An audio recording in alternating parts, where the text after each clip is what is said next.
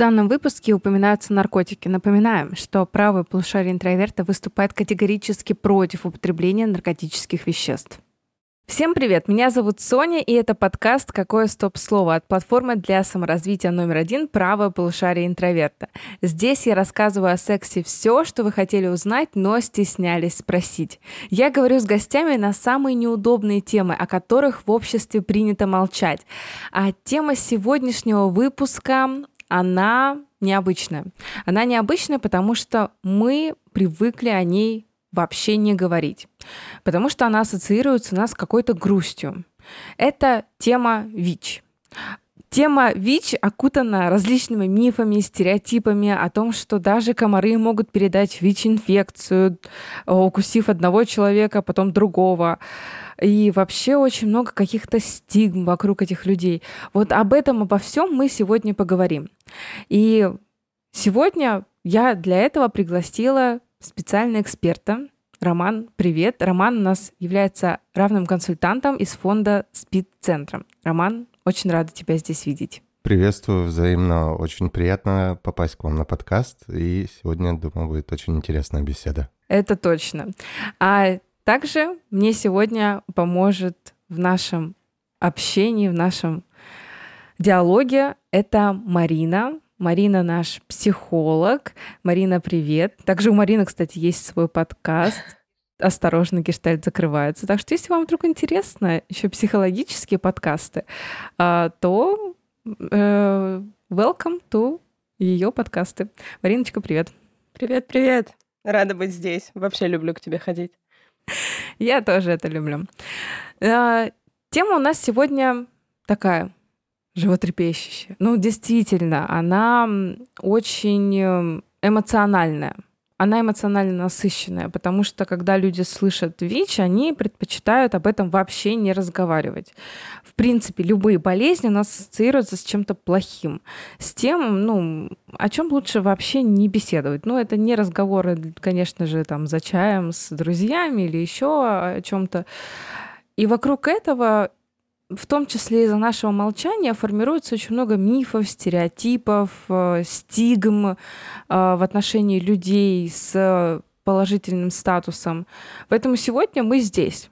Поэтому сегодня мы решили об этом поговорить и, наконец-то, поставить э, все точки над «и», как говорится, и разобраться полностью с этой темой. Но для начала я хотела бы поднять тему. А зачем вообще об этом говорить? Почему эту тему так важно поднимать? Ну, понятно, да, там разобраться с мифами, как я люблю, да, все мифы развеять, убить все стереотипы. Но эта тема действительно важна. И я бы тут хотела спросить тебя, Роман, почему так важно говорить о ВИЧ?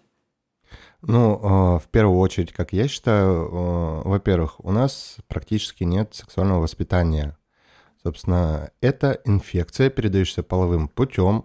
А, собственно, если не принимать терапию, не принимать АРВТ, то это как бы ведет к смерти. Причем достаточно такой э, сложный, мучительный на, на фоне возникновения оппортунистических инфекций. И, соответственно, если человек принимает, ВИЧ-положительный человек принимает терапию, то, соответственно, его жизнь ничем не отличается от любого другого человека. Это нужно преподавать и рассказывать в школах. Э, мне кажется, в принципе, сексуальное воспитание нужно начинать с самого малолетства, чтобы человек знал, что половой член называется половым членом, а, влагалище влагалищем, вульва вульвой. Вот. И не всякие вот эти пирожочки, стрючочки и тому подобное. Соответственно, из-за этого э, люди не привыкли говорить, в принципе, о сексуальном воспитании, о том, как правильно предохраняться. Э, вы понимаете, что как бы там ни было, вот все знают, как пользоваться презервативом. Правильно? Ну, mm, ничего ну, сверхъестественного. Практика иногда, показывает, э, что не Иногда, все. слушайте, иногда есть, э, посмотришь телевидение, не знаю, там как начинают рассказывать, как пользоваться, там, ну, или как, э, да ладно, презерватив, можно пакетом, или еще что-то. Носок, да-да-да. А, и начинаешь сомневаться. Но по факту, когда я начинаю рассказывать, особенно это касается парней, девушки как бы с них взятки гладкие, да, хотя это э, защита Хотя... для обоих. Вот. А, но даже парни не знают, как правильно пользоваться презервативом. Ну, то есть mm-hmm. частый же миф о том, что не миф, а как?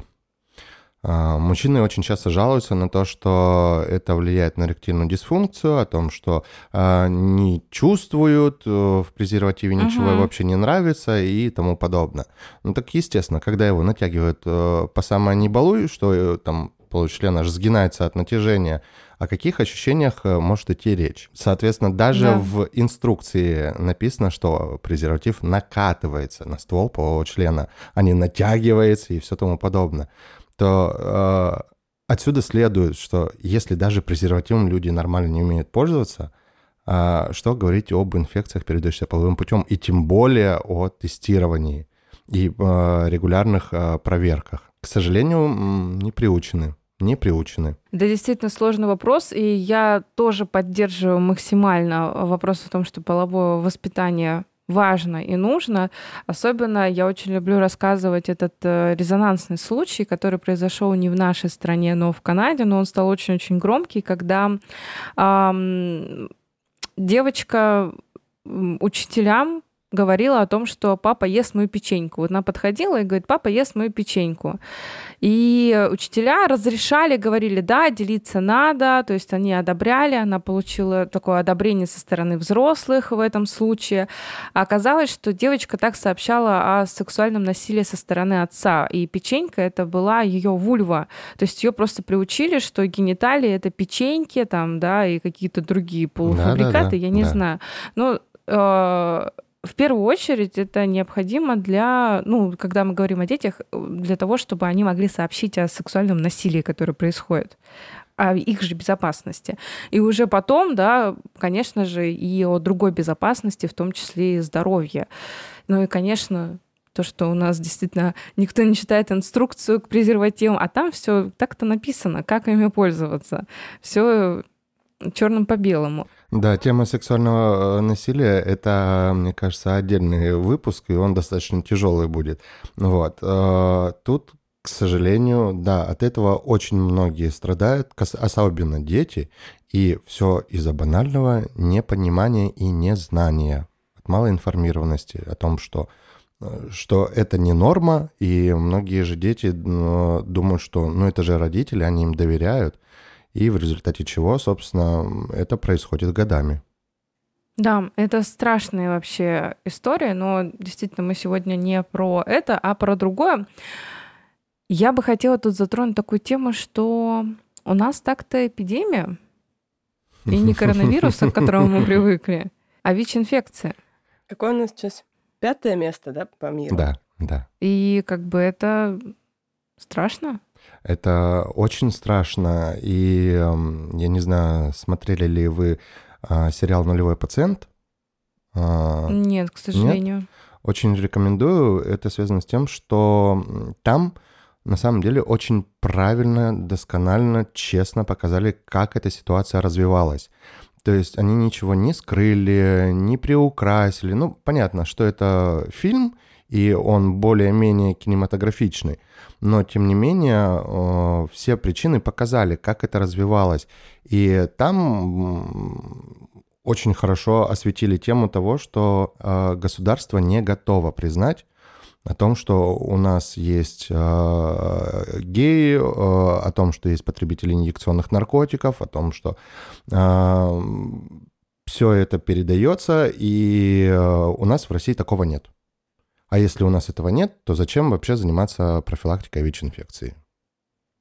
Mm-hmm. Поэтому, да, плюс, опять же, а, люди не привыкли тестироваться, не привыкли проверяться.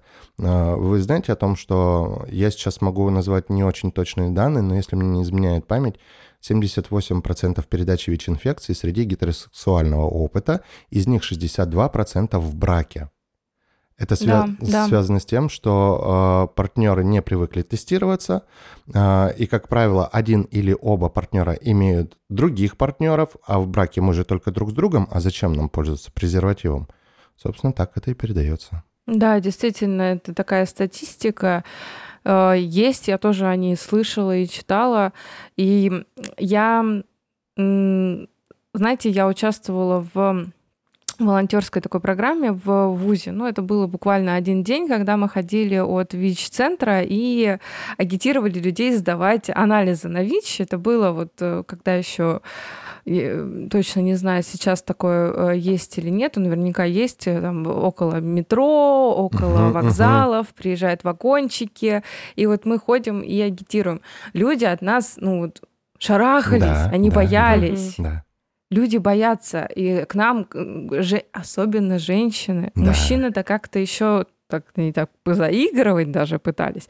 А женщины, да что вы говорите такое? Да, да, да. да о чем да, вы да. говорите? То есть там такая реакция, как будто бы я их лично, во-первых, оскорбила. Да. Во-вторых, как будто бы об этом вообще говорить не стоит. Я как-то подошла к группе студентов, и подошла какая-то женщина, да вы что, такое даже неприлично спрашивать. Я была в шоке. Ну, то есть это действительно обычный вопрос. Э, понятное дело, что мы как студенты все сдали эти анализы, потому что, ну, во-первых, бесплатно сдать, ну, это действительно благое дело. А такая реакция, я была действительно удивлена, когда люди так вот прямо с ужасом воспринимают эти вопросы о том, что и ты им объясняешь, что, что так-то у нас как бы процент заражения очень высокий. Да, да. А, у нас вообще то, о чем ты говоришь, выездное тестирование, оно называется угу. Outreach. А, собственно, мы регулярно ездим от нашего фонда на Outreach, а, чаще всего по ночным клубам. А, и у нас была с моим коллегой забава, а, у нас же стоят одноразовые перчатки, собственно, сами тесты, скарификаторы и все-все-все. И а, я каждый раз, когда слышал фразу типа «Ой, мне не надо тестироваться» или «Я это делал вот недавно совсем», ставил палочку чтобы вы понимали, вся боковая часть э, пачки э, из-под перчаток, она была в палочках. Ну вот, чисто ради интереса. В Москве последний раз, когда я была, были вообще вот эти анонимные такие круглые штуки, как, как стенды, угу. и туда ничего не нужно было. То есть вот этот экспресс-центр, ты просто туда засовываешь лапку, угу. достаешь лапку, и тебе одновременно там выдается вот этот тихонечко спокойный листочек о том, какой там результат. То угу. есть тебя даже никто не видит, это максимально анонимно было. Угу. И все равно они не показали какого-то какого-то сильного роста да, за счет анонимности, роста желающих э, поучаствовать участвовать. Uh-huh. И это, конечно, жуть. Uh-huh. А еще мне кажется самым страшным то, что у нас эм, справки перед половым актом э, позиционируются как то, что они разрушают всю романтику. И вот, ну, как бы первый партнер. Очень романтично потом, да. Да, да, да, очень романтично потом лечиться. Особенно а, где-нибудь в КВД лежать вместе. И когда стоило бы набраться, вот, ну, не смело, я даже не понимаю, ну, вот, может быть, я такая странная. Я не понимаю, зачем там набираться смелости. А, вот когда стоило бы попросить справку, просто там, давай uh-huh. вместе сходим, давай за ручку сходим. Нет, он там меня разлюбит. Это уничтожит всю романтику. Это должно быть спонтанно, по наитию. Ну да, да. Ты же а еще не забываешь, что очень спонтанно. начинают оскорбляться от того, что ты что обо мне думаешь? То есть ты хочешь сказать, uh-huh. что я там какой-то не такой, и а, тебе еще и справку нужно? Ничего себе, какая наглость. Ну, а по факту, э, как бы, извините, подвиньтесь, но э, это мое здоровье, да, и каждый отвечает за свое здоровье сам. То есть даже моногамные отношения не являются панацеей от заболеваний, понимаете? Вы не можете быть уверены в верности партнера на 100%. А, только ваше здоровье зависит от вас. Я разбавлю. А, он же еще, насколько я знаю, супер коварный. То есть он а, может спать очень много лет и вообще не подавать никаких симптомов. А это нужно вирусу, чтобы он распространился на как можно большее количество людей. Вот, и поэтому так много людей носители, но они сами при всем при этом, у них ноль вообще симптомов о том, что он заражен. Но он ходит спокойненько себе распространяет этот вирус э, в массы. Просто потому что, ну, вот этот профилактический чекап, ассоциируется скорее с там сдать глюкозу и холестерин, но никак не ВИЧ и гепатиты. Да, а еще, кстати, хочу сказать о том, что, опять же, в поликлиниках по факту должны э, точно так же рекомендовать тесты на инфекции, передающиеся половым путем. Собственно, мы разбирали эту тему. Э, допустим, вот элементарно кто-то приходит в поликлинику к своему врачу-терапевту, да, жалуется на, ну, не знаю, там, насморк, э, что-то еще, увеличение лимфатических узлов и все тому подобное. Первое, на что тестирует терапевт, он берет общий анализ крови, правильно? Но mm-hmm. он вместе с этим точно так же должен делать э, тесты на э, ВИЧ и гепатит. И туда же можно еще сифилис. Но сифилис еще более-менее, его как-то можно визуально отследить. Но ВИЧ и гепатит это только когда они жахнут уже, вот тогда, да, тогда понятно, что это оно. А, но, тем не менее, опять же, точно такая же реакция у простых смертных, которые скажут, вы что, меня хотите на вот это вот тестировать? Да я вам кто? Вы что обо мне думаете? Вот, пожалуйста, замкнутый круг. И поэтому врачи уже, чтобы не сталкиваться с вот такой реакцией, они просто не делают эти тесты. Круг замкнулся. Ну, это действительно печально даже, что у нас множество людей ходят, они даже не знают о своем э, диагнозе возможном, хотя могли бы уже принимать лечение и как бы все, и жить себе спокойно. Угу. Но это же тоже страшно, вот этот момент узнать, вот да, почему люди не хотят сдавать. У многих есть стереотип о том, что все, это приговор. Угу. И тут э, вот э, прежде чем мы начнем, да, наверное, говорить про это, хочется, мы так много уже обсудили вокруг ВИЧ-инфекции. Что же такое ВИЧ-инфекция? И прям с Роман, языка сможешь? сняла, конечно. Да. А, что же такое ВИЧ? Это вирус иммунодефицита человека, который, если очень грубо, поедает клетки иммунитета, в результате чего организм перестает справляться с самыми банальными заболеваниями. По факту человек может умереть даже от простуды. Когда такой момент наступает, это терминальная стадия ВИЧ, она называется СПИД – синдром приобретенного иммунодефицита человека. Но заразиться СПИДом нельзя, потому что это всего лишь стадия. Это равносильно, как э, заразиться раком четвертой степени. Ну, то есть невозможно. А, а ты сможешь мне назвать а, самые популярные, ну, основные пути передачи вируса? Кровь. А, хорошо. Кровь. Что значит кровь вот в вашем понимании? Переливание ну, крови. Переливание. Переливание, да. Ну, так капелька крови, конечно, не передаст. Ну вот, э, знаете, самое вот это любимое, а, треснула губа. И вы, Нет. И вы страстно целуетесь. А так там же слюна, наверное, нет. Он же, по-моему, он не справляется со слюной, насколько я знаю. Да, потому что у нас э, во рту слабокислотная среда, и э, также находится лизоцин. Это, естественно, антибиотик нашего организма, который, собственно, и справляется с вирусом. Ну и плюс э, для инфицирования нужна, видимо, капля крови, которая попадет непосредственно либо в кровоток, либо под кожу, либо в слизистую. И из этого у нас исходит э, три основных пути передачи вируса. Первый – это незащищенный анальный либо вагинальный секс. Оральный секс в этом плане достаточно безопасен. Важно оговориться, что сухо по факту, да, риск существует, но сухо по факту он составляет до 0,8%. Uh, угу. у принимающей стороны. У дающей стороны нет ни одного зарегистрированного случая инфицирования через оральный секс. Но тут, опять же, еще одна оговорка о том, что только через оральный секс. Потому что все случаи инфицирования, которые были зарегистрированы, да, с участием э, орального секса, был еще помимо него либо вагинальный, либо анальный секс. Вот, поэтому непосредственно прям через оральный у дающей стороны нет никаких рисков, скажем так. Вот, поэтому э, можно сказать, что условно безопасен оральный секс в отношении ВИЧ-инфекции. Мы не говорим про другие сейчас. А, ну да, да, да. Второе – это общее употребление инъекционных наркотиков, использование общих шприцов, игл, емкостей и тому подобное. И третий путь называется вертикальный – это путь от матери к ребенку. Там есть э, три варианта передачи э, инфекции. Первый это внутриутробный, э, ну это ближе концу срока беременности, ближе к восьмому-девятому месяцу, когда плацентарный барьер истончается, и, собственно, вирус ну, около 30-40% может пробраться непосредственно к плоду. Второй момент – это при прохождении родовых путей, так как идет обильное отделение биологических жидкостей, которые могут попасть младенцу в глаза, в рот и все тому подобное. Ну и третий – это при вскармливании грудным молоком.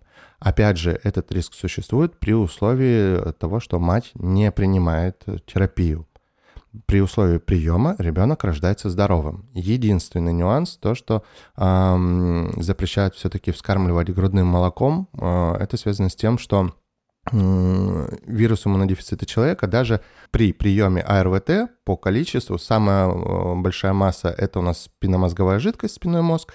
Далее уже идет грудное молоко по концентрации вируса. И далее уже идет кровь, вагинальный секрет, предикулят и вся вот ну, остальная история. Ну вот, э, так как у младенца нет никаких защитных барьеров, он просто впитывает как губка, поэтому воспрещают вскармливать грудным молоком. Ну и если мать ВИЧ-положительная ребенку, дается в первые, там в зависимости от двух месяцев, бывает даже до пару лет, э, дают АРВТ в виде сиропа, вот, скажем так, перестраховаться. И по истечении этого срока э, ребенка снимают с учета. Все. Ну, действительно, способов, я бы сказала, не так много. Угу. И они не такие простые, как кажется. Я бы даже сказал, тут нужно еще и постараться, чтобы получить ВИЧ-инфекцию. Потому что риск передачи от одного партнера к другому составляет до 3%. Но э, важно оговориться, что в исследованиях в этих участвовали абсолютно здоровые люди – то есть у них нет ни простуды, ни приступов э, ОРВИ, гриппа, чего угодно. Потому когда же при банальном ОРВИ у нас пересыхает вся слизистая во всех местах угу. нашего тела, и, соответственно, при случае незащищенного секса а, и один или оба партнера болеют каким-то простым ОРВИ, а, риск увеличивается до 17%. Угу. Это очень интересные факты. Но люди же думают, что способов заразиться гораздо больше. Конечно. Вот даже слюна. Угу. Люди считают, что, что вот поцелуя или в быту угу. можно заразиться. Я сейчас расскажу одну историю. Э, ты договорила? Я просто у меня да, да, да, да, да, не давай. терпится это рассказать. А, собственно, звонит на горячую линию а, мужчина и рассказывает а, такую ситуацию о том, что он шел по улице, и э, навстречу шел какой-то человек, очень громко и яростно разговаривал по телефону, в результате чего у этого человека вылетела слюна, пролетела через, поверх очков и попала в глаз человеку. И теперь, теперь у него ВИЧ-инфекция, понимаете? Можно я расскажу такую же? Подождите, я, я просто представляю это как в индийских фильмах. Да, вот просто да, как да, такая да. замедленная съемка поверх очков. Он при этом должен это- был еще танцевать. Это удивительно. Так, да, Марина, у тебя Э, какая история? Я еще до учебы в ВУЗе имела среднее специальное по...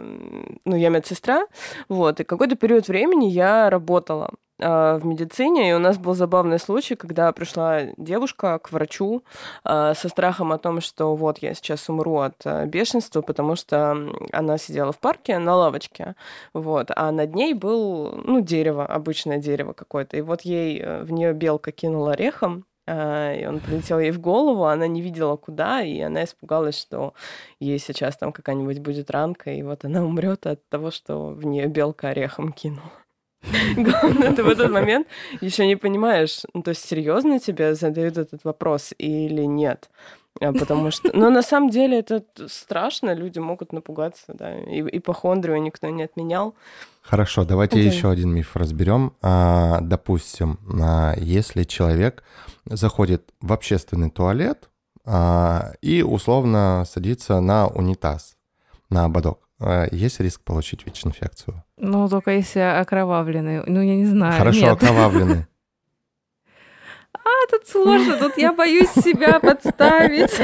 А ты еще так коварно спрашиваешь, что как Конечно, будто бы сейчас что-то... Но честно, я, я честно скажу, я бы на окровавленный унитаз не села бы, ну, ни при каком условии. Ну, Вот, просто... вот. Вы понимаете, что порой задают такие курьезные ситуации, на которые ну, в здравом ну, уме человек ну, не решится сделать. Ну да. Ну, конечно же, нет, тут рисков нет никаких. По ряду причин. По ряду причин, да. Как минимум потому, что а, если это девушка, то нужно, чтобы инфекция попала во влагалище. Вот. И, соответственно, что нужно делать с этим ободком, я не представляю. Я тоже. Но оставим это на волю фантазии. Да, хорошо. Есть еще про комаров, вот, да, которые О, я да, в начале в самом, да, Мгм. что если комар укусит человека с ВИЧ положительным статусом, Мгм, то потом он может укусить кого-нибудь еще. мгм. Комары же у нас как? Они же одного кусают, а другому кровь эту вливают по Конечно, логике людей. конечно. А вы что, не знали? Такие доноры. Знаешь, так Доноры это, чутка переел, решил бы сбросить немного, да? Да, да, да, да, да. Они же так работают. Ну хорошо, хорошо, ладно. Сейчас э, придут люди в комментариях и скажут, Мгм. но у них же на ободке, Мгм. на хоботе, Ага. или как это называется у комаров, Хоботок. извините, Да, я не... хоботок. Хоботок. Остается же кровь, там, не Мгм. знаю, частицы. Мгм. Ну, этого недостаточно. Даже, во-первых, а, ну, блин, это серьезно стоит обсуждать? Ну, Я представляешь, просто, Понимаете, ну, на серьезных щах буду рассказывать о том, что э, у комара на хоботке не остается микрочастиц. Если даже они остаются, то этого в принципе недостаточно для того, чтобы инфицировать человека. Это первый момент.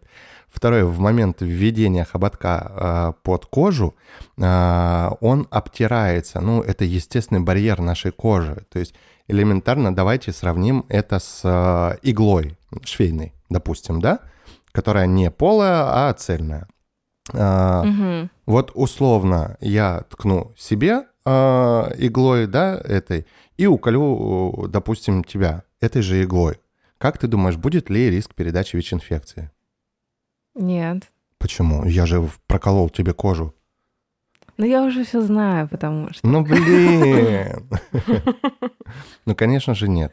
Хорошо, а если это медицинская игла? Она полая. Да, Но там недостаточно, мне кажется. Достаточно. Того, что... достаточно. Достаточно? Да, в медицинской игле в самой канюле остается эм, капли крови, и они, минуя естественные барьеры кожи, попадают непосредственно сразу в кровоток. Поэтому риск увеличен. А если это будет э, цельная игла, допустим, это стальная какая-то швейная, ну, то, конечно же, нет.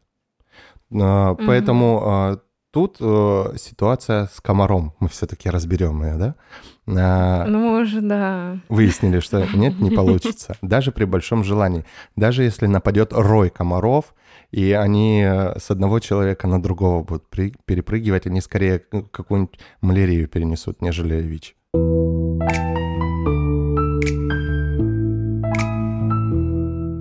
Да, а какие еще есть стереотипы? Вот из э, таких, вот с чем приходят люди? С какими стереотипами о ВИЧ-инфекции?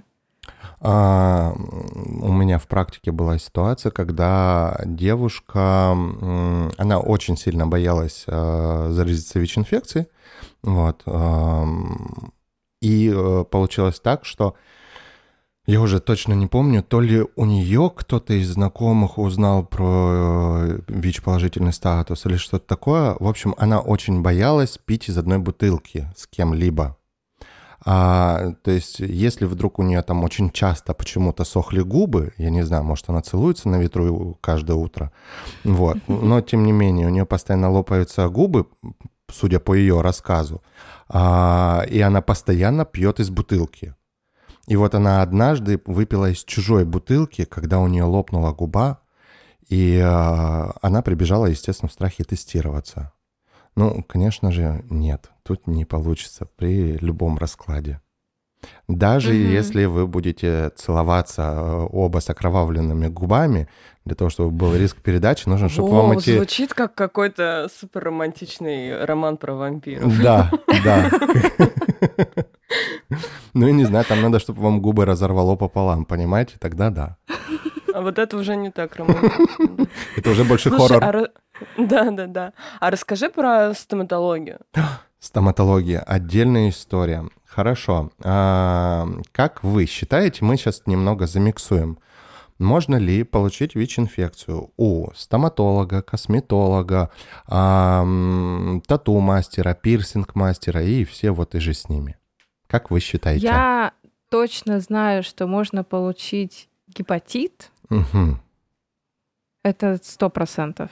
Э, Передать там че- у стоматологии. Но Мгм. гепатит, он легче передается. Да. Ну ты сейчас вот все раскрыла, блин. Ну, блин.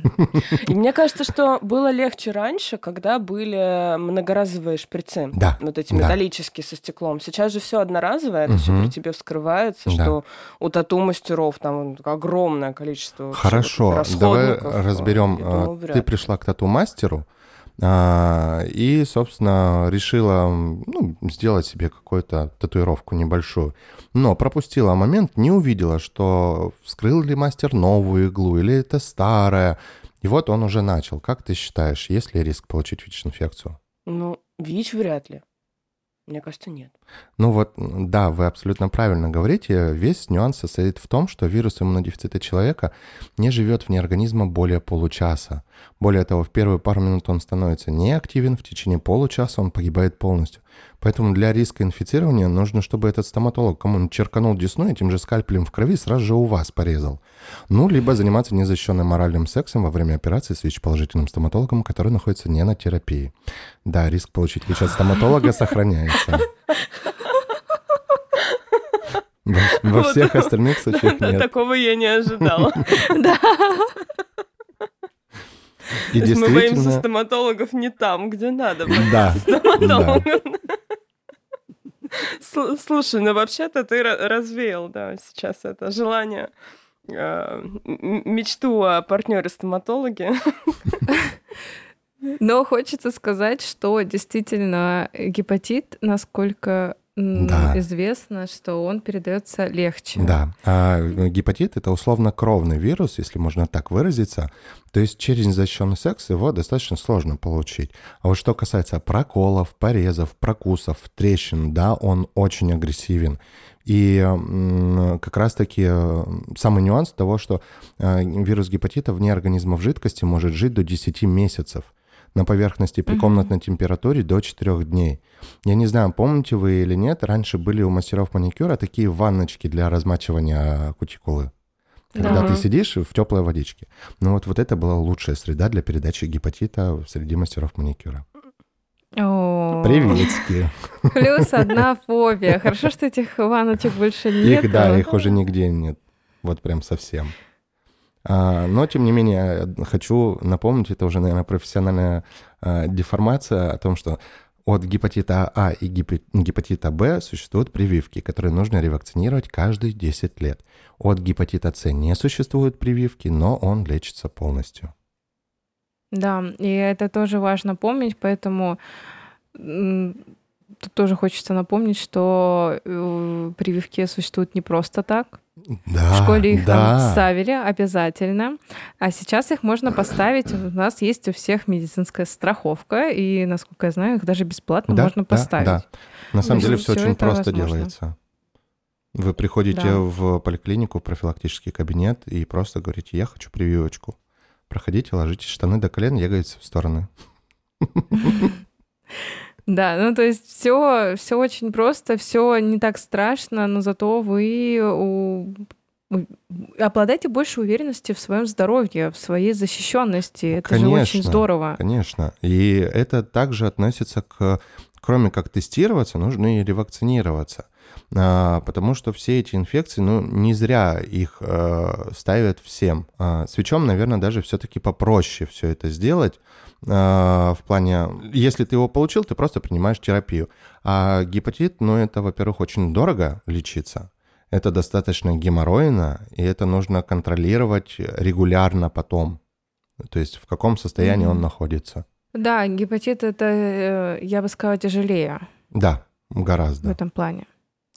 То есть э, ВИЧ, э, инфекция в этом плане действительно есть терапия, которая, ну, просто эм, она практически не меняет никак твою жизнь, ты просто принимаешь таблетки, да, там есть расписание, которое надо принимать таблетки, это, ну, то, что может кого-то смущать, но это не такой большой риск, а с гепатитом там действительно есть очень много каких-то нюансов, которые влияют на жизнь, плюс различные осложнения и так далее, и заболевание вообще уносит очень много жизни у нас ежегодно. Да. Поэтому заболевание это пострашнее. А вообще о всех заболеваниях, да, у нас помимо ВИЧ, гепатит, есть еще очень много инфекций, передающихся половым путем. Об этом обо всем я рассказываю в моем авторском видео Самаре, которое так и называется «Половое воспитание», да, то видео Самаре, о котором мы говорили, о том, что очень важно половое воспитание. И мы записали его для вас. Там я подробнее рассказываю о физиологии мужчины и женщины. Это крайне важно, о том, вообще знать, из чего состоит мужчина и женщина, э, какая репродуктивная система, как все это происходит и так далее рассказываю про различные заболевания и вообще делюсь экспертным мнением о тех вещах, которые должен знать каждый человек. Вам не придется искать информацию в непроверенных источниках. Это summary поможет не только вам, но и вашим детям, близким, в принципе, э, всем, кто его посмотрит. Кстати, у нас есть возможность прослушать фрагмент моего summary прямо сейчас. Какие же первые признаки у сифилиса? Первые признаки – это а, некоторые проявления в области половых органов, также на бедрах, губах, животе и возле ануса твердого шанкра. Это как раз-таки язвочка, о которой я говорила. Помимо этого, на начальных стадиях заболевания отмечается увеличение лимфатических узлов. Чаще всего, если, например, язвочка на рту, то и лимфатические узлы будут увеличены в области шеи, то есть где-то поблизости. Я напомню, лимфатических узлов у нас много, есть в подмышковых впадинах, есть э, вокруг гениталий и так далее и тому подобное. Их очень много, поэтому воспалиться они могут в любом месте. Но обычно это где-то поблизости с язвой. А, сифилис также делится на несколько скажем так, стадий его развития. И эти стадии, они характеризуются различной симптоматикой. Давайте это тоже разберем, чтобы понимать, на каких стадиях э, что проявляется. У нас есть первичный сифилис. Это э, когда сифилис только 3-4 недели живет в организме, то есть такой молодой, он еще не успел э, в организме ничего изменить, никак навредить, и у нас идет только образование язвы на различных частях тела. А, и также на данной стадии анализ крови может не показать наличие возбудителя в организме.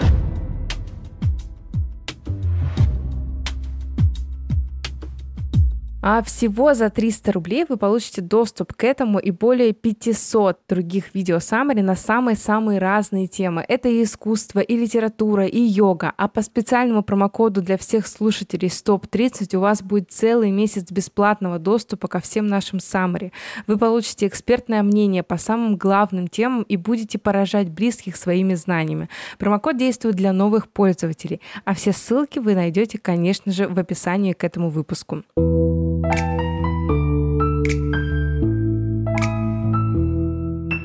Мы очень много говорили про то, что есть лечение. Давай теперь подробнее о том, что это за лечение, как оно работает. Вообще, можно ли его купить просто так. Я просто слышала такие случаи, когда люди э, покупали себе лекарства от ВИЧ-инфекции просто так. Я даже слышала где-то случаи о том, что э, в эпидемию коронавируса люди себе это лекарство тоже покупали да, для того, да, чтобы, я не да. знаю, поднять иммунитет. Ну, то есть какие-то вообще такие вещи. Ну, ну потому что это антиретровирусный препарат, и коронавирус у нас относится к ретровирусам. И поэтому, да, пробовали. Помогает, получается. Но э, это больше как плацебо работает. Кому-то помогает, кому-то нет. Это, знаете, как э, ошибка выжившего есть такая. Я даже не знаю, как ее правильно назвать. Когнитивное искажение. Когнитивное искажение, да, все верно. А, о том, что человек принимал таблетки, и непонятно, то ли это таблетки справились, то ли это сам организм справился. Но в итоге считаю, что вот, эта терапия помогла. Итак, что же вообще такое АРВТ? Это антиретровирусная терапия, либо АРТ еще ее называют. А, это набор препаратов, как правило, это 3 либо 4 препарата в одной схеме, а, которые, собственно, справляются с вирусом иммунодефицита человека. Я сейчас попробую упростить и своими словами описать, а, как, собственно, работает она чтобы не загружать слушателей. Да, давай. А, если очень грубо сказать, то один препарат, он защищает наши клетки иммунные от проникновения вируса. Второй препарат запрещает репликацию вируса. То есть э, ВИЧ каким же образом работает? Он проникает в нашу клетку, отрезает оттуда э, кусочек РНК, на основе нее выращивает свою клетку, э, выращивает ДНК, Затем из нее отрезает опять РНК и выращивает уже полноценную клетку вируса, но она а, как э, близнец э, иммунная клетка самого человека. И, соответственно, э, таким образом он распространяется. Вот второй препарат, он как раз-таки запрещает нарезать э, РНК и ДНК самому вирусу. Да, очень группа, очень страшно звучит, как это так, препарат запрещает угу. кому-то там что-то за... нарезать. Но вот примерно таким образом он работает. И третий препарат непосредственно влияет на сам вирус, то есть он э, запрещает ему делиться. Вот. Это угу. если очень вкратце.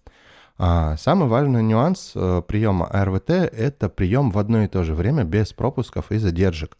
Почему? Потому что, как правило, у препаратов есть период полувыведения. Это период, когда э, препарат находится в максимальной концентрации в организме, и, соответственно, в этот период он 100% защищает организм, не дает вирусу размножаться. Соответственно, любые пропуски и задержки, они э, вызывают риск резистентности. Резистентность – это устойчивость вируса к препарату. То есть, э, допустим, вот смотрите – а, возьмем какой-либо препарат, у него период полувыведения, допустим, 24 часа. А, человек принимает вот каждое утро в 9, допустим. А, угу. Но тут что-то он забыл, расслабился и все тому подобное. Завтра принял в 10. Послезавтра он вообще забыл выпить, не помнит, выпил он, не выпил, да, и думает, да, ну, лишний раз пить не буду. А, потом опять начал в 9 принимать. На следующий день он опять выпил, не выпил, забыл, пропустил. Короче, смысл в том, что а, в результате концентрация препарата, она очень начинает скакать. Вирус это распознает, он начинает размножаться, и вот в эти периоды, когда препарата недостаточно в организме, вирус начинает мутировать. И на него перестает работать этот препарат. Именно поэтому очень страшно пропускать терапию. А, чтобы не было резистентности. Допустим, есть э, несколько препаратов, такие как, ну, допустим, TVK. Он может выдержать 6 а, вариаций э, мутаций вируса. А, самый популярный, самый дешевый эйфаверенс, который очень хорошо работает, он может только одну мутацию выдержать. Соответственно, каждый пропуск — это русская рулетка. Выстрелит или не выстрелит. Именно поэтому важно принимать самый простой способ на самом деле. А, это даже касается доконтактной профилактики, постконтактной профилактики и самого приема РВТ. Достаточно установить будильник а, на одно и то же время или напоминание которое вы угу. выпили таблеточки, отключили. Все, тут вы знаете точно, что вы приняли, вы ничего не пропустили, и самое важное подобрать э, время, когда вам будет это удобно, потому что важно подстраивать не э, жизнь под прием АРВТ, а прием АРВТ под жизнь. Не нужно зацикливаться на этом, знаете, из серии «Вот мне нужно в 7 утра каждое утро просыпаться, чтобы выпить». Господи, да перенесите вы попозже и принимайте в удобное для вас время. Да, да, это, кстати, тоже очень-очень важно, чтобы не было такого, что вот в 9 утра надо 100% да, подскочить да. даже в выходные, даже в воскресенье, не поспать подольше. Да, а... да, да, да. Именно то, что э, РВТ подстраивается под жизнь. Вообще, это звучит, э, с одной стороны, ну, это звучит не так страшно, конечно же, да, то, что действительно прием препаратов помогает э, справиться с заболеванием. Угу. Но для некоторых может показаться так страшно, что это таблетки всю жизнь. Ой, да, это же вот еще один миф, все. мы сейчас как раз разберем. А, да. То, что препараты очень сильно влияют на организм, они его разрушают, и вообще их не нужно да. пить и, и все тому подобное.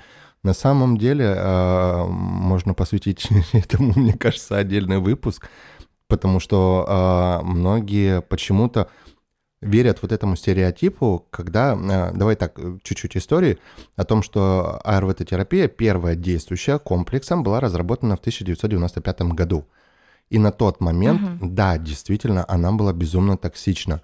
Человек принимал в день около 60 таблеток. 60 О. таблеток. И причем это было не так, как сейчас, что ты раз в день принял и ходишь себе спокойненько а там это было через каждые 2-3 часа, и причем они же разные, то есть один препарат ты принимаешь каждые 3 часа, другой препарат каждые полтора часа и все тому подобное. И, в общем, это было около 60 таблеток. И да, там была невероятная нагрузка на организм. И были случаи того, что действительно человек умирал либо от СПИДа, либо от приема таблеток, потому что, ну, организм тупо не вывозил. Вот. Сейчас же качество и уровень самой терапии, они гораздо выше – они не наносят никакого существенного вреда организму, чтобы организм не мог с ними справиться. То есть организм восстанавливается регулярно. Поэтому угу. эту же терапию, то есть она настолько не токсична, настолько незначительно оказывает влияние, что ее дают младенцам, старикам, беременным женщинам, а, мужчин, да вне зависимости от возраста, там, чего угодно. А, я знаю точно, что некоторые беременные женщины очень, люб, очень любят один препарат, он называется калетра. Дело в том, что у него побочный эффект – это диарея. Вот. А, собственно, при беременности, как правило, ну, большие проблемы, да, у женщин бывают. Угу. Соответственно, этот препарат, он как раз-таки наоборот стабилизирует. Удивительно. Действительно, то есть э, не так страшны таблетки. Э, я думаю, что многие действительно вспоминают вот эти случаи, самые самые страшные, самые известные, да, о том, что вот раньше это был какой-то ужас, 60 да, таблеток, да. там еще что-то, организм, как же это, как это выражение, одно лечим, другое калечим. Да, вот это травить вот организм таблетками, вот это вся, да. Да, ну, э, тут мне, конечно же, вспоминается вся вот эта вот народная медицина про травы, траволечение, еще что-то. Ой, и хочется боже. сказать, дорогие слушатели, пожалуйста, доверяйте медицине, которая имеет, э, ну, которая проверена. А, не стоит доверять народной медицине. А, сейчас особенно пошли очень много случаев о том, что, ну вот, это же наши истоки, я где-то слышала, это же наши истоки, это же вот все, да, а наши корни, это же травы. Ну вот животные же едят травки и живут как-то. Ну, давайте не сравнивать, да, животных, которые в дикой природе живут, и нас, людей. Тут можно еще подключиться ветеринарам, которые могут рассказать о том, как э, эти же животные от этих же травок, которые они по запаху съели, быстренько и все. Mm-hmm. Ну, то есть животные они тоже не универсально едят только то, что там... У нас же есть миф про то, что они там чувствуют, что надо есть, ага, и какие ага. травки можно. У меня кошка как-то виноград пыталась слопать, потом как бы это одно из самых ядовитых, что для них есть, поэтому тоже да, ну, да, да, мы да, любим да. верить э, во все, что только можно. А я сразу вспоминаю, у меня была знакомая, которая э, мне посоветовала от мигрени привязывать э, селедку, что ли, к голени. Куда? Куда? Голень, голени. Да, да, ну то есть прям она говорит, берешь селедку, привязываешь голени, и приступ проходит. А, а ну, почему не к голове? Я не знаю, я не знаю. Ну, видимо, потому что это технически сложнее, а потом волосы вымыть от запаха рыбы. Голень, наверное, легче. А голень-то тут при чем? Не знаю. Но, но люди, у которых тоже мигренозники, они меня поймут, что когда у тебя приступ, а, в принципе, Ты готов уже сделать там... что угодно, да? Да, да, да. Если бы не существовало суматриптанов, я бы вот тоже, наверное, все что угодно к ногам привязывала. Селедку, скумбрию и все прочие радости жизни. Слушайте, у меня была одна история. А, короче, смысл был в том, что а, я, когда только узнал о своем ВИЧ-статусе, а, я, ну, не, мне не с кем было поговорить, обсудить. И тут, короче, я что-то как-то познакомился с каким-то чуваком, у которого тоже ВИЧ-положительный статус, но в результате выяснилось, что, знаете, как он э, лечился? Он не как? принимал таблетки. Вот вы, наверное, ни за что не догадаетесь, даже версии такой не будет. Он пил тертые пережженные кости. Он за... Чьи? Я, я не знаю, чьи, я не углублялся. Но то есть смысл был в том, что он ставил перед собой стакан воды, заговаривал его, там что-то нашептывал, насыпал эти тертые кости в пережженные в стакан. Ну вот, еще раз что-то там молился, заговаривал, принимал и считал, что ему это помогает от ВИЧ-инфекции. Почему именно этот метод? У меня вопрос. А почему, почему селедку именно... к ноге? Ну как бы. Какой кошмар! Боже. Да. Я еще как э, увлеченный социальной психологией человек, вот все равно я понимаю, как работают эти механизмы, почему люди выбирают иногда, ну, такие странные селедку. реально штуки. Да, селедку, там, кости перемолотые и прочие вещи. Но все равно думаю, что ну вот у нас там все говорят про ФОМа, синдром упущенной выгоды, столько всего можно найти в интернете. Почему среди тонны информации люди находят селедку? Как? Как? Столько всего, реально в открытом доступе. Спокойно заходи. Официальных сайтов, не сайтов, что угодно. Но... Да, очень хочется сказать, что э, вот особенно касательно ВИЧ-инфекции, очень многие любят начитаться на всяких всевозможных сайтах, форумах, всякой фигни, и э, потом с этим приходят, начинают рассказывать, и потом получается история из вот того индийского кино, что мне прилетела слюна в глаз через очки, и теперь у меня ВИЧ. Ну вот. Э, поэтому, пожалуйста, если вы что-то гуглите про ВИЧ-инфекции, заходите на официальные сайты, которые одобрены государством, медицинские сайты и все тому подобное. Не нужно заниматься самолечением ни в коем случае, потому что, как правило, это ведет, во-первых, к смерти, а во-вторых, к передаче инфекции другим людям. Поэтому, пожалуйста, да. если что-то гуглите, у проверенных э, людей проверенную информацию черпайте.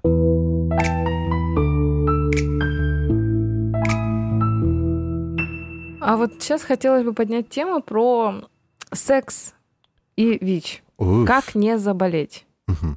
Опять-таки, кости перетертые не помогут. Не помогут, однозначно. Даже если их прикладывать, даже если что угодно с ними делать. Селедка тоже мимо. Ну, то есть... Два метода. Ну вот. Так хотелось. Да. Но вот что хочется сказать. Э, у нас есть такой метод контрацепции, как презерватив. Да. И насколько мне известно, пока другого метода, который бы защищал от всех инфекций, передающихся половым путем, у нас не изобрели. Да, панацеи от инфекции, передающейся половым путем, не существует. Единственная панацея — это привязать себя к батарее и не заниматься сексом никогда ни с кем, ничего. И вот. Так себе перспектива. Да, поэтому существует, э, если мы говорим в принципе про инфекции, передающиеся половым путем, э, презерватив либо латексные салфетки. Э, но, допустим, от сифилиса они могут и не спасти. А, потому что у сифилиса может быть очаг а, инфицирования, допустим, в ротоглотке, еще где-либо. А, и, соответственно, даже если вы использовали презерватив, то, к сожалению, можно точно так же получить да. сифилис. Но в отношении ВИЧ-инфекции существует э, два варианта защиты. Первый – это, естественно, барьерная контрацепция, это презервативы либо латексные салфетки. И второй вариант – это доконтактная профилактика и постконтактная профилактика. Вы что-нибудь об этом знаете, вообще слышали? Mm, честно, я знаю то, что постконтактно есть какие-то препараты постконтактные, да, но да, это да, может быть я что-то путаю. Да, это оно. Ты все верно говоришь. Ага. Расскажи, пожалуйста, поподробнее про это. А, ну, давай начнем с постконтактной профилактики. Что это такое и зачем оно вообще нужно? А, ПКП будем сокращенно называть, она же постконтактная профилактика, это полноценная схема АРВТ-терапии для ВИЧ-положительных людей. Это таблетки, в схеме, как правило, 3 либо 4 препарата, которые нужно начать принимать ВИЧ-отрицательным людям в первые 72 часа, в идеале в первые 2 после рисков, потому что вирусу нужно около двух суток для того, чтобы интегрироваться в организм и закрепиться там. Принимается эта схема 28 дней в одно и то же время без пропусков и задержек условно начали в 21.00, вот в 21.00 вы принимаете. И, собственно, в каких случаях нужно начать принимать постконтактную профилактику? Это может быть незащищенный секс с человеком, ВИЧ-статус которого вам неизвестен. Не только если человек ВИЧ-положительный, а в принципе, если вы его не знаете. А, туда же относятся факт изнасилования – это может быть медицинская история, если вы стали свидетелем, что вас порезали, либо укололи нестерильным инструментом, либо опыт общего потребления инъекционных наркотиков. И третий вариант – это аварийная ситуация, когда в открытой ране идет смешивание нескольких видов крови, например, авария или драка. Скажите, угу. может быть, есть какие-то сразу вопросы по поводу постконтактной профилактики? И потом Нет, перейдем вроде... к доконтактной. Давайте Вроде сразу все понятно. оговорю. Э, вот, допустим, случилась ситуация, да, какой-то определенный риск был. Допустим, незащищенный секс со случайным партнером, да? Что делать? Куда бежать? Э, где брать постконтактную профилактику эту? Все проще. А, в каждом э, городе существует спеццентр. Бывает так, что если это какой-то отдаленный регион, то он этот спеццентр может находиться не в области, а вот в каком-то центральном городе, скажем так. Вот. Вам обязательно нужно бежать туда как можно скорее, как можно раньше, за постконтактной профилактикой. К сожалению, в, нашем, в нашей стране постконтактная профилактика приобретается только за свой счет, а, на платной основе. И единственное, кому она полагается бесплатно, это медицинским работникам, получивших травму на рабочем месте. Угу. для всех остальных приобретается за свой счет. Соответственно... А сориентируешь сразу по тому, сколько это стоит? Чисто ради любопытства. Да, э, ну, смотрите, постконтактная профилактика в среднем сейчас на нынешний момент стоит от 3000 рублей. То есть это за весь курс, да? Это, да, за полностью за 3 либо 4 препарата на, на месяц. А, ну, это действующее вещество, на самом деле, а, эфаверенс, допустим, угу. а, плюс тенофовир, плюс ламивудин. А, это вот три препарата. Э, это самая простая АРВТ-терапия, она самая дешевая, она самая действенная. А, вся схема будет стоить в районе 3000 рублей, ну, плюс-минус 1000, допустим. А, но у нее достаточно много побочных эффектов, достаточно часто возникают. Побочные эффекты такие, как беспокойный сон, состояние опьянения. А если есть какие-то психологические нарушения, то оно может спровоцировать депрессивный период. Вот. Но опять же, это больше на постоянной основе, когда человек принимает. На короткий срок, ну, я думаю, лучше месяц фигово поспать, чем потом жить с ВИЧ-статусом.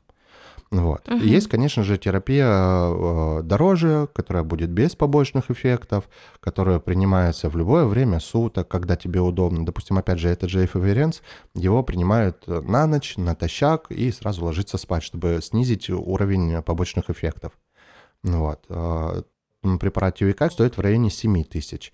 То есть э, вся схема плюс ламивудин плюс тенофовир будет стоить в районе 8 тысяч рублей за полную схему.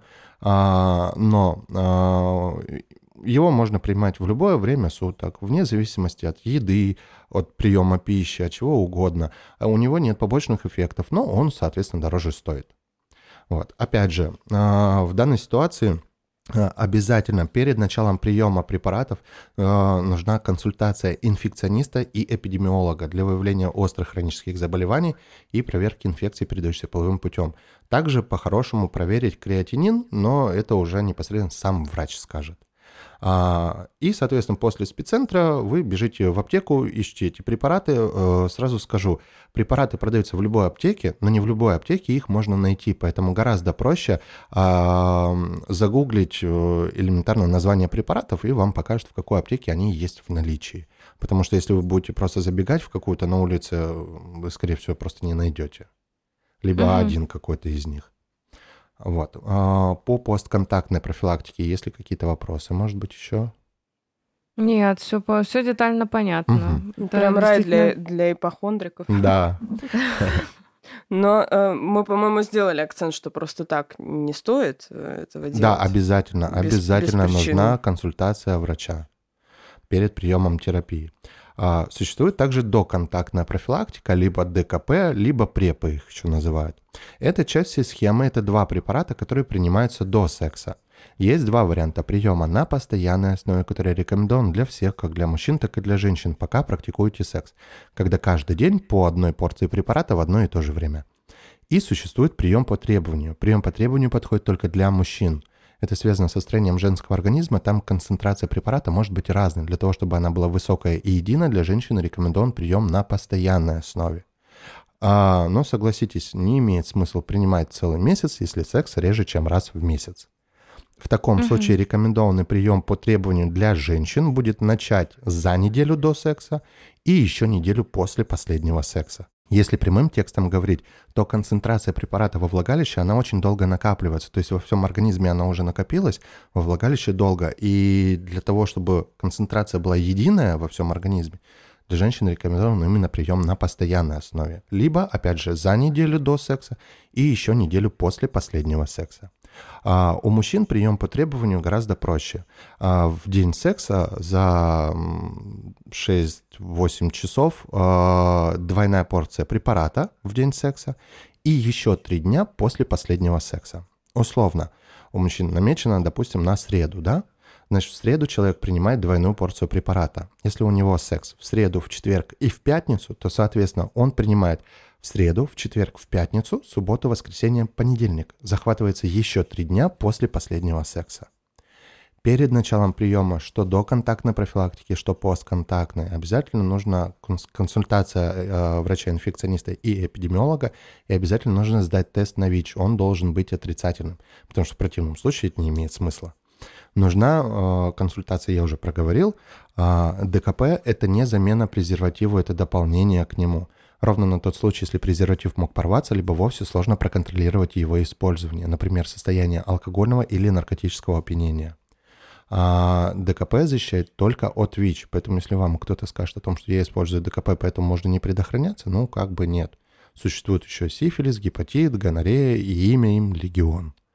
А, и также прием ДКП – это не отмена тестирования в дальнейшем. То есть если человек принимает ДКП, это не значит, что можно больше не тестироваться. У меня в практике было несколько ситуаций, когда э, люди, опять же, начитались про доконтактную профилактику, принимают ее неправильно, либо не в полной мере, либо, допустим, покупают только один препарат из всей схемы, принимают неправильно, это провоцирует их на неиспользование презерватива, ну типа я же принимаю ДКП, а зачем все остальное лечится? Вот. И, соответственно, что мы обнаруживаем две полосочки на иммуноферментном анализе, то есть положительный результат, потому что человек халатно относился к доконтактной профилактике. Угу. Это действительно очень все ответственно, то есть э, мы должны помнить то, что в принципе, э, как бы нам ни казалось, да, вот мы уже затрагивали эту тему, uh-huh. что секс это страсть, это романтика, uh-huh. это искра, буря, безумие, но ответственность там тоже да, есть. Да. Ответственность там тоже есть, если особенно вы хотите позаботиться о своем здоровье. А, я хотела спросить такой вопрос. А если вот у человека после того, как он послушает наш подкаст, у него появится очень много вопросов о ВИЧ, угу. он может просто прийти в центр, э, ВИЧ-центр, СПИД-центр и задать их? Конечно. Это самое правильное решение, наверное, которое можно сделать.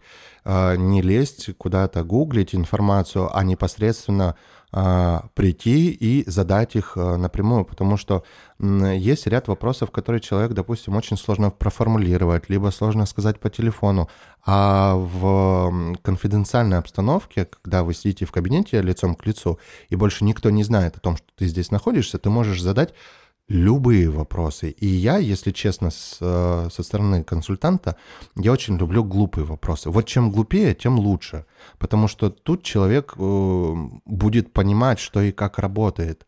Э, если человек просто сам решил, застеснялся, не, не придумал вопрос, еще что-то, естественно, он сам себе придумает и уйдет с недостоверной информацией. Поэтому лучше, конечно же, прийти и поговорить напрямую с глазу на глаз и задать абсолютно любой вопрос. Правильно же я понимаю, что там же в, в спеццентре можно сдать анализы? Конечно. Конечно. Консультации. А, только смотри, есть один нюанс, то что а, есть медицинское учреждение Центр СПИДа, вот. А я uh-huh. работаю в благотворительном фонде Центр СПИД. вот. И, соответственно, у нас чуть-чуть разные направления. В медицинском учреждении, конечно же, перво-наперво можно сдать э, тесты на ВИЧ. Есть экспресс-тест, который дает тебе ответ за 15 минут, э, либо есть не анонимно, когда он делается там в течение 7-14 дней, э, это делается забор венозной крови, и э, там уже по нескольким реакциям проводится тестирование. Но чаще угу. так делается на подтверждение. Допустим, если мы, ко мне пришел человек, а, у него выдает положительный результат. Так как мы не медицинская организация, мы не можем выносить диагноз. Мы в любом случае направляем а, в спеццентр для того, чтобы а, перепроверить и подтвердить статус, что да, действительно, у человека ВИЧ-положительный статус.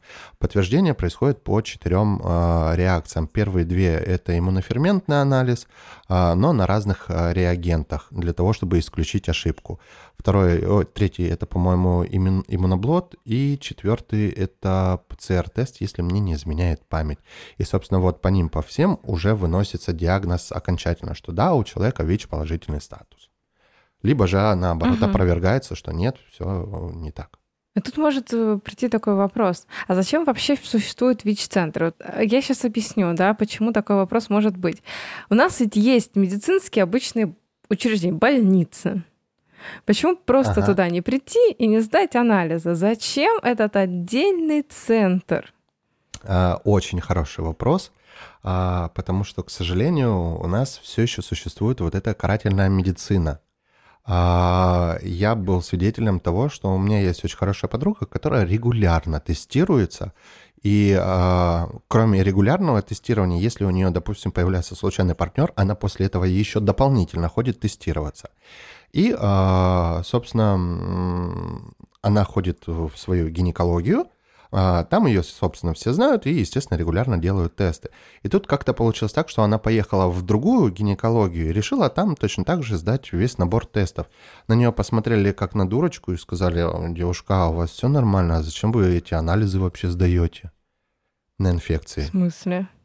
Вот, вот, вот, у меня тоже такой вопрос, в смысле? То есть ей в укор поставили, что она хочет сдать тест на инфекции. Ну, и, и, и а теперь... что в этом плохого, я не понимаю. Вот теперь у тебя еще есть вопрос, почему есть отдельный а, ВИЧ-центр, в котором человек То есть это спокойно... прямо стигматизация внутри самой системы, да, ну, типа внутри медицинской да, системы? Да, да.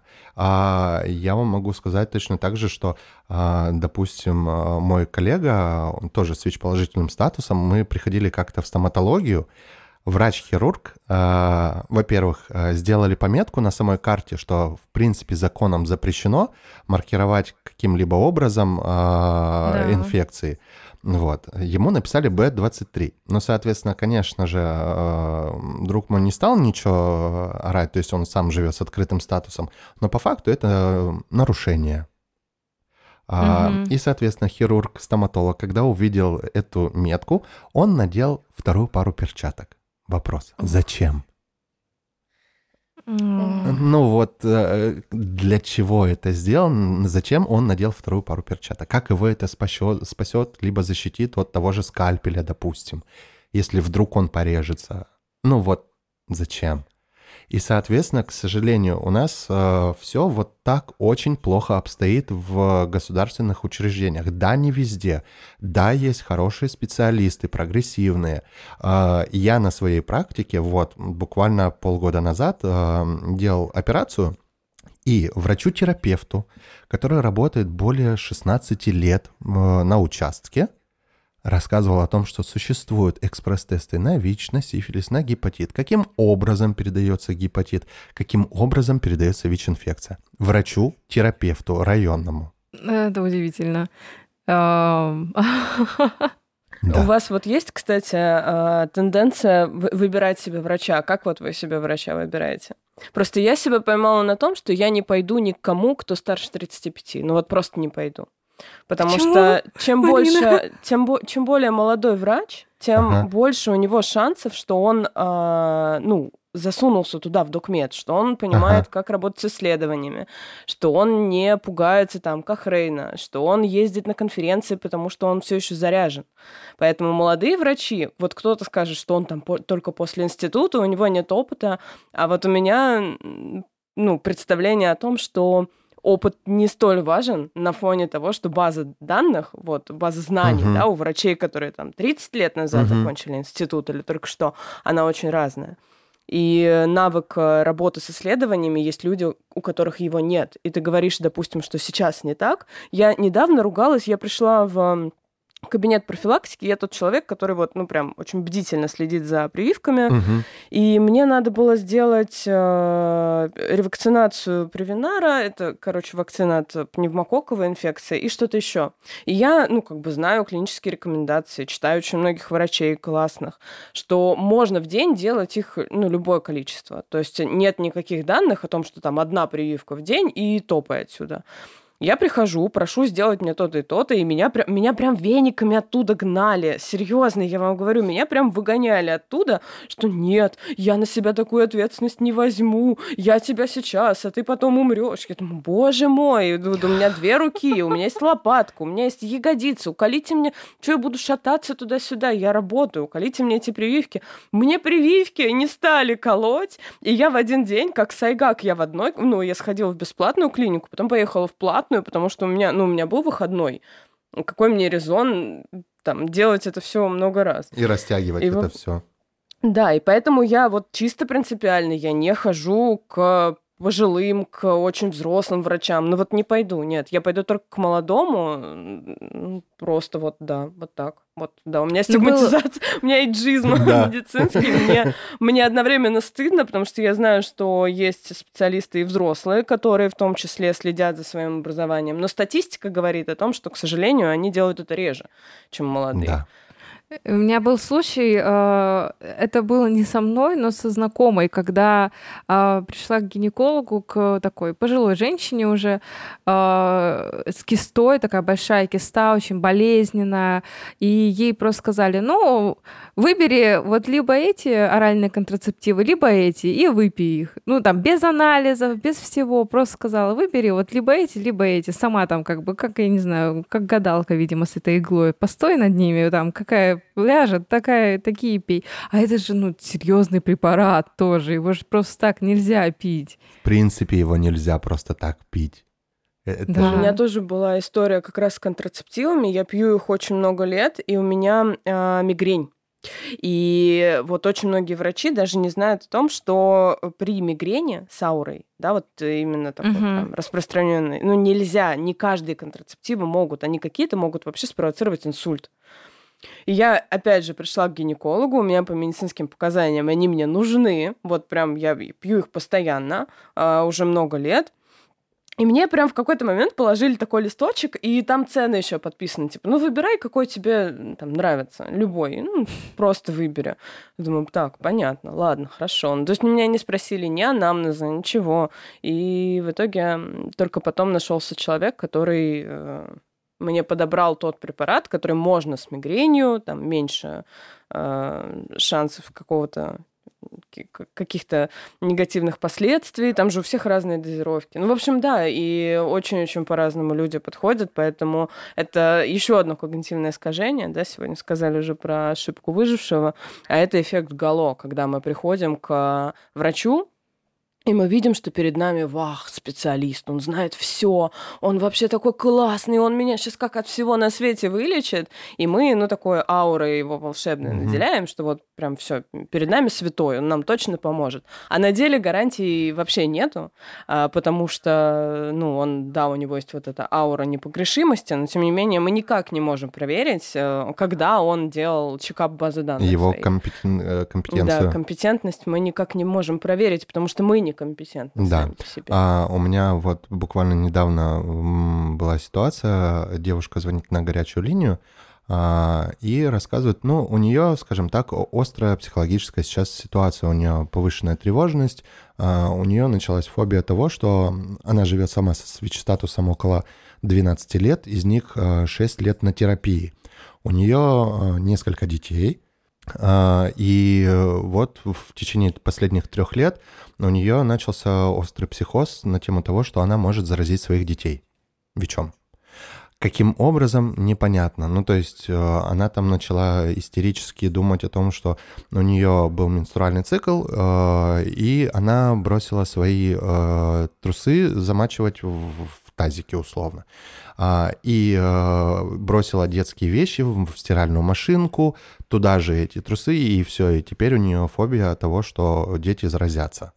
Каким образом, непонятно, но вот у нее острый психоз. И э, мы начали выяснять, э, я попытался направить ее в спеццентр. В каждом спеццентре, по идее, должен быть и психолог, и психиатр. Собственно, там ей ничем не помогли, сказали, идите в государственное учреждение, у вас типа совсем тумач тут все. Вот. А в государственном учреждении что ей сказали? Как думаете?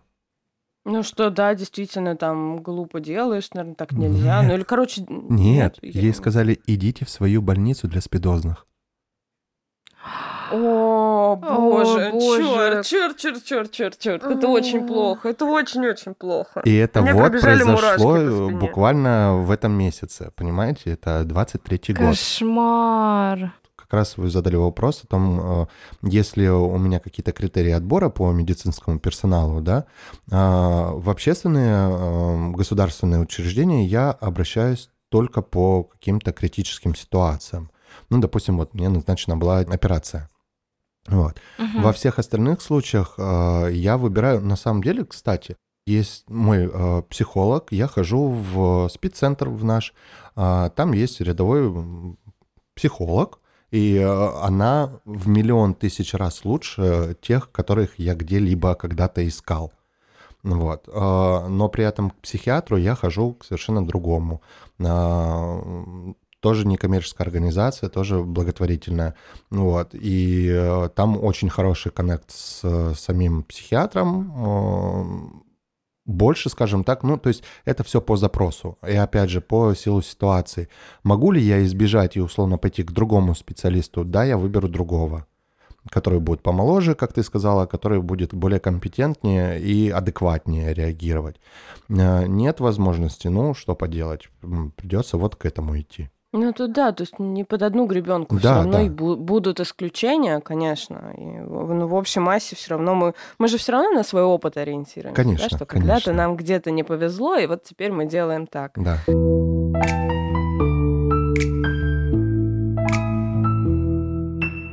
Я хотела поднять такую важную тему, наверное, последняя тема сегодняшнего подкаста. Это про то, как э, помогает, как вы помогаете людям, которые узнают свой ВИЧ-статус? Угу. А вы ты имеешь в виду конкретно меня или организацию, в которой я работаю? Или... Организацию и ты конкретно, угу. да, это, это экстренная психологическая помощь, угу. которой вы занимаетесь, да, как люди вообще реагируют. Но я понимаю, что реакции бывают разные, угу. абсолютно да, разные. Да. Но какие-то есть конкретные шаги или, может быть, даже рекомендации, как э, друзьям, знакомым поддержать такого человека? Конечно же.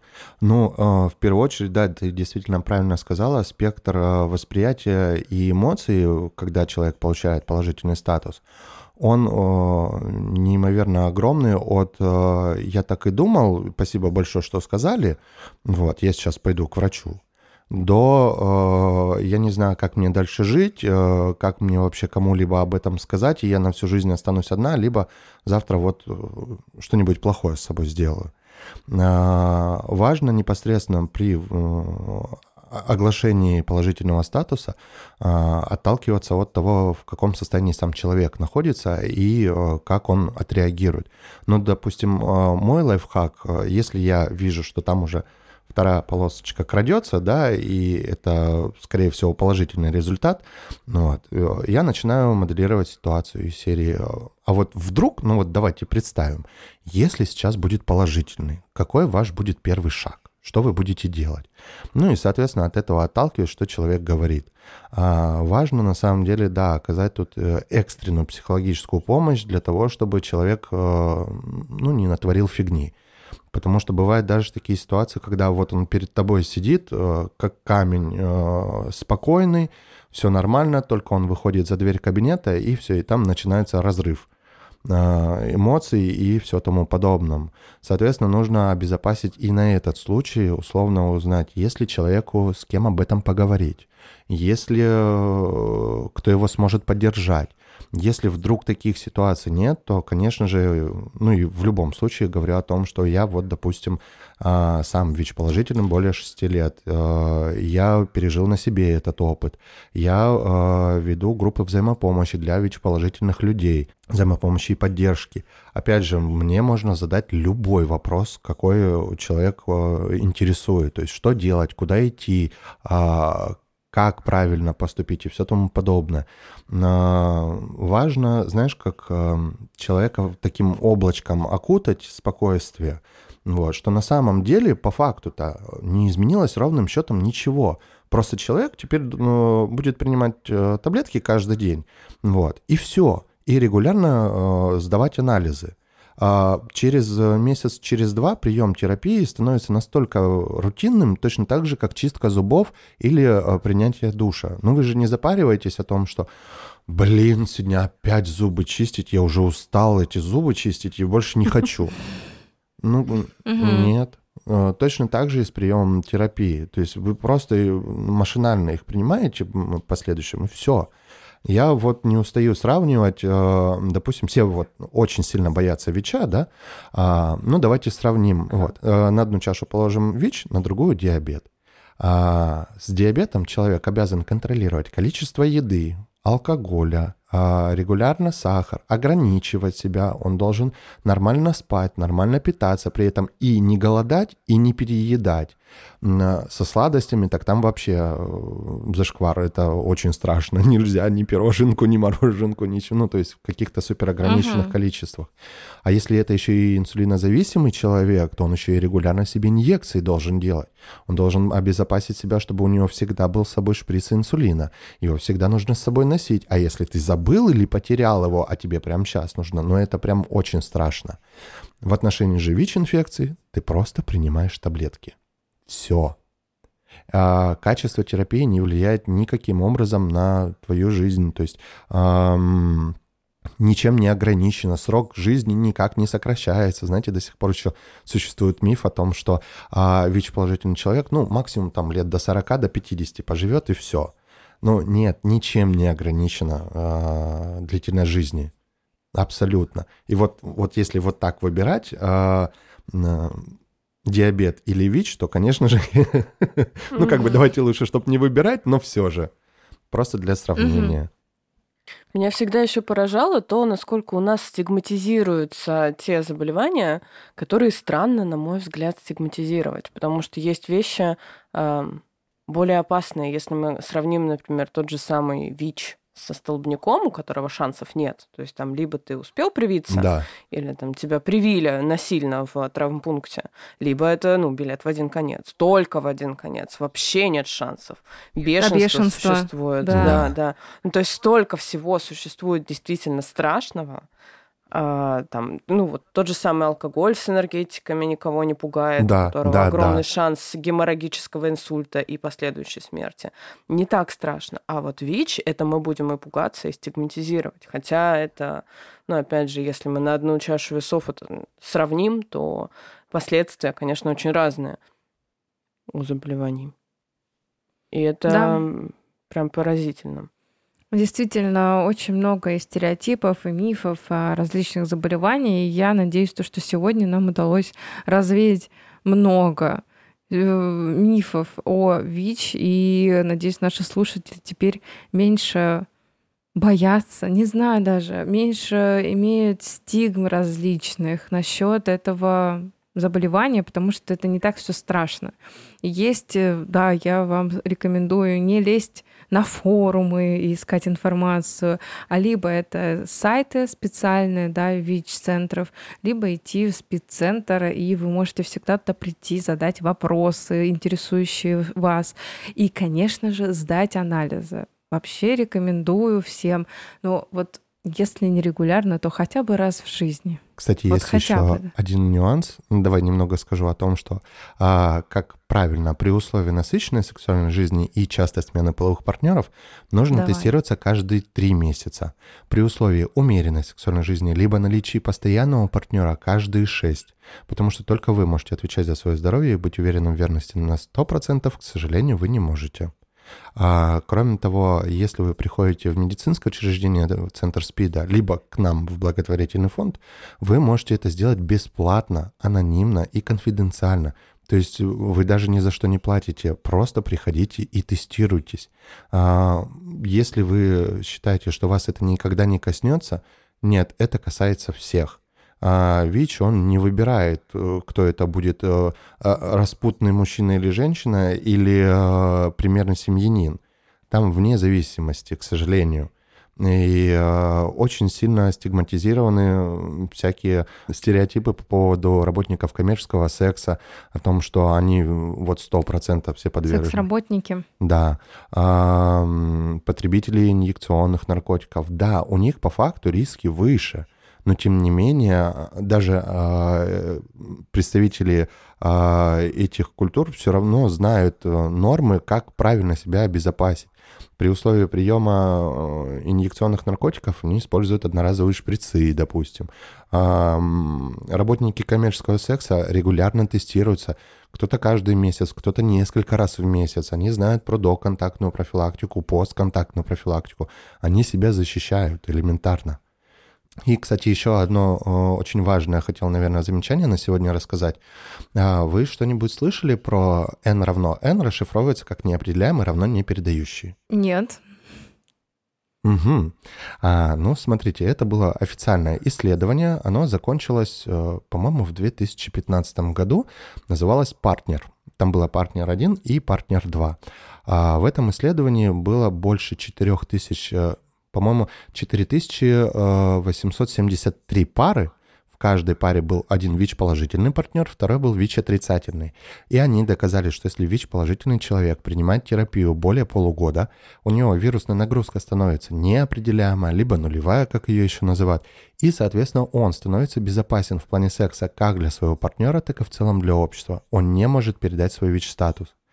Внутри самого исследования было то ли 6, то ли 11 случаев инфицирования ВИЧ-инфекцией а, зарегистрированы, но с помощью теста генотипирования доказали о том, что этот ВИЧ нагуляли на стороне. Внутри исследования не было ни одного зарегистрированного случая инфицирования. Это очень интересное исследование. Да, и причем оно есть официальный доступ, то есть оно на английском языке, если вы загуглите, то можно почитать даже хотя бы с переводчиком. Это официальное исследование. Не э, что-то Тамара с четвертого этажа сказала, понимаешь, а как бы доказательная медицина.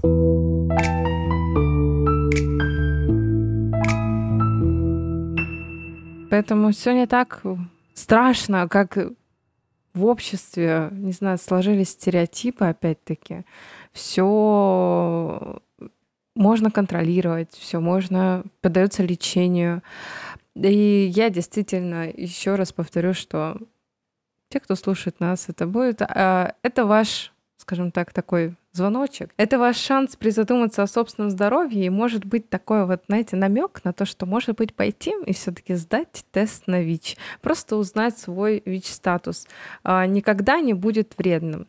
И также напоминаю вам, дорогие друзья, о том, что если вас интересует тема своего здоровья, если вас интересует половое воспитание, то у меня есть видео саммари, где я вам расскажу о физиологии мужчины и женщины, где расскажу вам про э, ВИЧ, гепатиты и другие инфекции, передающиеся половым путем. Поэтому, если вам интересна эта тема, то переходите по ссылке, которая в описании находится. Также, дорогие друзья, если вам понравился наш сегодняшний выпуск, то оставляйте свои комментарии, ставьте нам 5 звезд на Apple подкастах и подписывайтесь на Яндекс Музыки. Напоминаю, что мы расширились до целой вселенной подкастов, и у нас теперь есть подкасты о психологии, о философии, играх, истории, да о чем угодно. Вот, например, можете послушать подкаст Марины, который называется «Осторожно, гештальт сайт закрывается. И все это есть на нашем новом канале на YouTube. Также смотрите мое видео «Саммари половое воспитание». И тем более вы можете воспользоваться нашим специальным промокодом STOP30. Так вы получите бесплатный доступ к нашим видео Summary на целых 30 дней. Промокод доступен для новых пользователей. Все ссылки вы, конечно же, найдете в описании к этому выпуску. Также не забывайте подписываться на нас во всех социальных сетях. Мы есть везде и даже на YouTube. И поддержите наш новый подкаст, и мы обязательно расскажем вам еще больше о сексе. Спасибо вам большое, дорогие друзья. Спасибо вам большое, что пришли на мой подкаст. Спасибо большое, Роман. Было очень интересно пообщаться. Мы узнали очень много нового. Очень было классно и смешно местами, хотя тема, казалось бы, такая грустная, но мне кажется, этот подкаст выдался очень интересным, легким и познавательным. Главное, спасибо большое тебе. Спасибо большое, что предоставили такую возможность. На самом деле, это моя работа нести в массы информацию о ВИЧ-инфекции. И на самом деле нет ничего страшного в тестировании, да. Возможно, многие там боятся именно прийти и первый раз сдать. Но чем больше вы боитесь, тем больше вы друг друга себя накручиваете, и, соответственно, еще больше боитесь. И не приходите тестироваться. И, соответственно, это подвергает риску вас и ваших партнеров. Незнание убивает, поэтому лучше знать и заботиться о себе.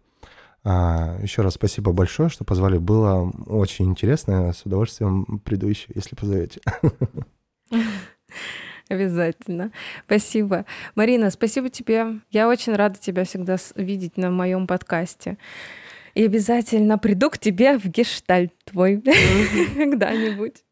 Мне тоже было очень приятно. Даешь нормализацию, дало стигматизацию. Это всегда классно когда мы да, освещаем те темы, которые табуированы, потому что чем больше мы о них говорим, тем более они нормальны. И я надеюсь, что сегодня мы уже заронили достаточно семян в эту почву, чтобы как можно больше людей поняли, что нет в этом ничего такого страшного, ужасного, и не стыдно об этом говорить, потому что это обычные вещи.